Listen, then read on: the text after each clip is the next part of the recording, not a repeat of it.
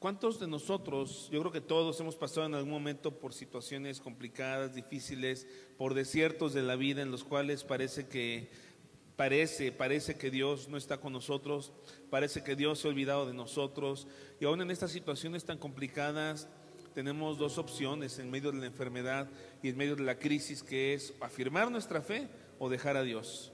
Y podemos estar siendo parte de una, de una agrupación, de una congregación, puedo seguir conectándome los que están ahí, pero lo importante es lo que hay en mi corazón. Si yo dentro de mi corazón sigo sabiendo que estoy confiando en Dios, que verdaderamente estoy esperando en Él, y aquel que confía en Dios y en espera en Dios, se queda firme. Dice en el Salmo, dice, pacientemente esperé al Señor. ¿Lo han visto? ¿Lo han leído este Salmo? Dice, pacientemente esperé al Señor y Él me oyó. Pacientemente esperé al Señor y Él me oyó.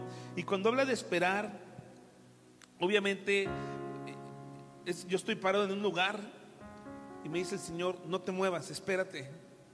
Pero es que Señor, yo quiero dar un paso para ayudarte un poco porque creo que es mi fe. Quédate quieto y no te muevas, espérate. Porque Dios va a responder en la medida que tú y yo esperemos. Hay cosas que tenemos que seguir haciendo.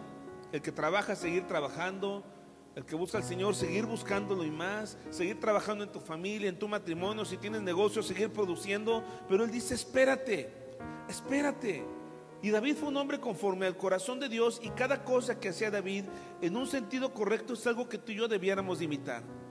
Y David es alguien que aprendió a caminar en el desierto, perseguido por su hijo, perseguido por el rey Saúl, a quien él admiró y respetó más allá de su vida misma. Tenemos que aprender a ser personas pacientes que esperamos a que Dios conteste. El desierto es algo que todos tenemos que pasar como hijos de Dios. Dice en la epístola de Pedro, dice, no te sorprendas. No te sorprendas del fuego de prueba que te ha sobrevenido como si una cosa extraña te estuviera aconteciendo.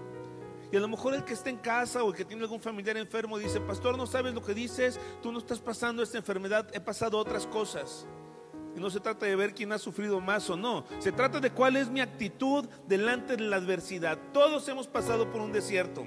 El pueblo de Israel pasó por un desierto y la finalidad de ser pasado por el desierto, dice la escritura, es que su corazón fuera probado. Es decir, si tú inflas un globo, lo llenas de agua o lo llenas de harina, esta es una pregunta de primaria si tú quieres, pero cuando tú revientes el globo de harina no va a salir agua, va a salir harina.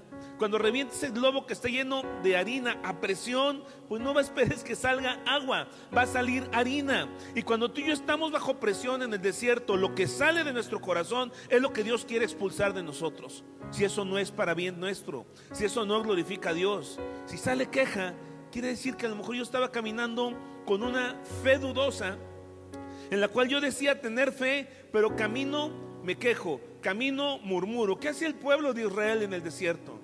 Salieron bien picudos. Dijeron, wow, vamos a la tierra prometida.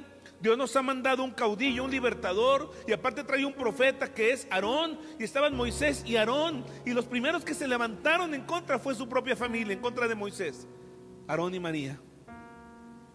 Y en cuanto el pueblo empezó a ver problemitas, porque para Dios son problemitas, tu problema y mi problema para Dios es una nimiedad es un problema pequeño y ojalá lo aprendamos a ver así. Segunda Corintios dice que la prueba no es tan grande, no es tan fuerte y no es eterna. Si no es tan grande, ¿qué te preocupa?